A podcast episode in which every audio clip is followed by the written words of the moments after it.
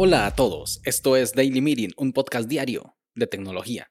Este es el capítulo 60 y hoy es viernes 5 de mayo de 2021 y es el Día Mundial de la Cruz Roja. Mi nombre es Melvin Salas y en los próximos minutos hablaremos sobre cuánto sabe Google y Facebook de ti. Así que, comencemos.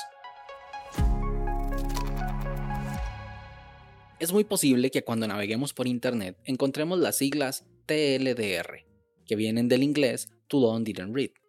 Puede encontrarse de manera corrida, TLDR, o con un punto y coma en medio, como TL, punto y coma, DR, que en español significaría muy extenso, no lo leí. Hay dos formas de utilizarlo. Como respuesta, cuando alguien te envía un texto muy extenso y no lo vas a leer, así que le mandas las letras TLDR como indicación de que no tienes intención de leerlo, lo cual no es descortés, porque al indicarle a la otra persona que no lo vas a leer, le estás pidiendo que o bien te haga un resumen del artículo, o solo que sepa que no tienes tiempo para leer lo que te envió. Puede utilizarse con artículos, blogs, videos e incluso podcast. Y la segunda forma es como alternativa al lector. Antes de un artículo grande pones un subtítulo TLDR con la idea principal, como si fuera el abstract de un artículo científico y si la persona está interesada, lo leerá completo. Son de esas cortesías que existen en la web que hacen de este mundo un lugar mejor. El TLDR de este capítulo sería Google y Facebook saben mucho de ti, más de lo que crees. Aunque eso último es como un clickbait. Es muy probable que muchos de ustedes tengan una cuenta de Facebook o una cuenta de Google, y eso está bien. Somos personas sociales y en el capítulo 54 de la semana pasada conté cómo es difícil, mal no imposible, vivir sin WhatsApp. Pero el problema siempre será la privacidad. Vivimos con estas tecnologías, pero ¿a qué costo? Es como si nos invitaran a vivir gratis en un pueblo lleno de cámaras y todos pudieran ver siempre lo que hacemos, al más puro estilo de The Truman Show. Y lo más inquietante es que nosotros creemos que sabemos cuál información compartimos, pero es mentira. Hace tres días, la empresa de mensajería de privacidad Signal escribió en su blog cómo intentó crear una campaña de anuncios utilizando la ultrasegmentación para mostrar publicidad que podía ser un poco inquietante. Con ello pretendía lanzar una campaña publicitaria con anuncios indicándole a los usuarios cuánto sabían sobre ellos. Crearon pues algunas imágenes con alusión de tipo, eres un instructor de pilates recién casado y te encantan los dibujos animados y la idea era distribuir ese anuncio entre los instructores de pilates recién casados que les gusten los dibujos animados. Y hacer eso con muchos anuncios para lanzar una campaña de concienciación sobre lo que sabe Facebook de nosotros. Lamentablemente, la campaña fue deshabilitada y no pudo lanzarse porque suele pasar por un filtro manual y realmente esta campaña atentaba contra los intereses de Facebook. Pero esto no es nuevo.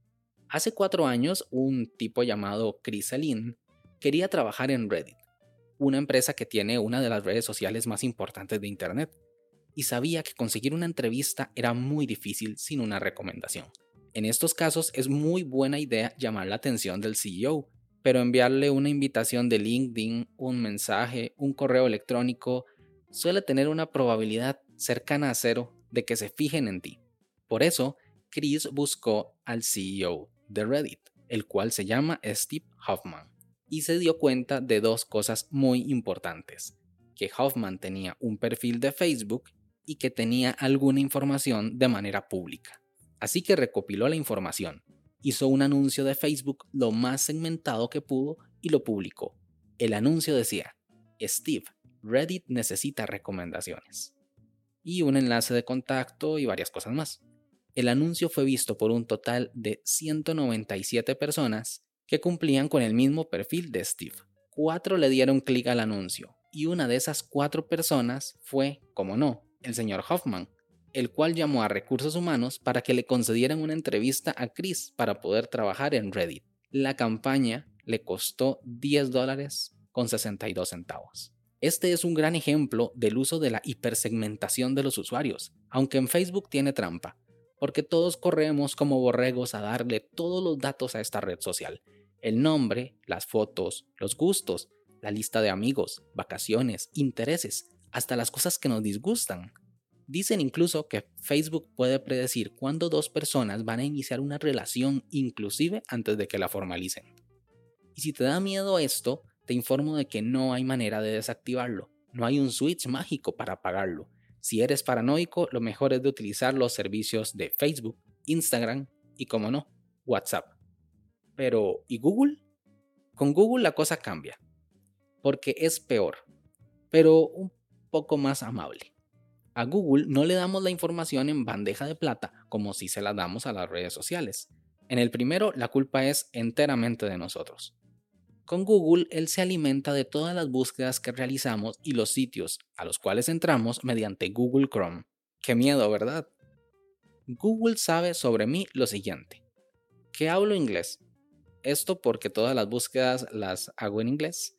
Y aquí no me sorprende, no es que sea bilingüe tampoco que me intereso por la filantropía y por las computadoras, que tengo perros, que trabajo en la industria tecnológica, que estoy en una relación, que tengo pensado cambiar de ciudad y que no tengo hijos.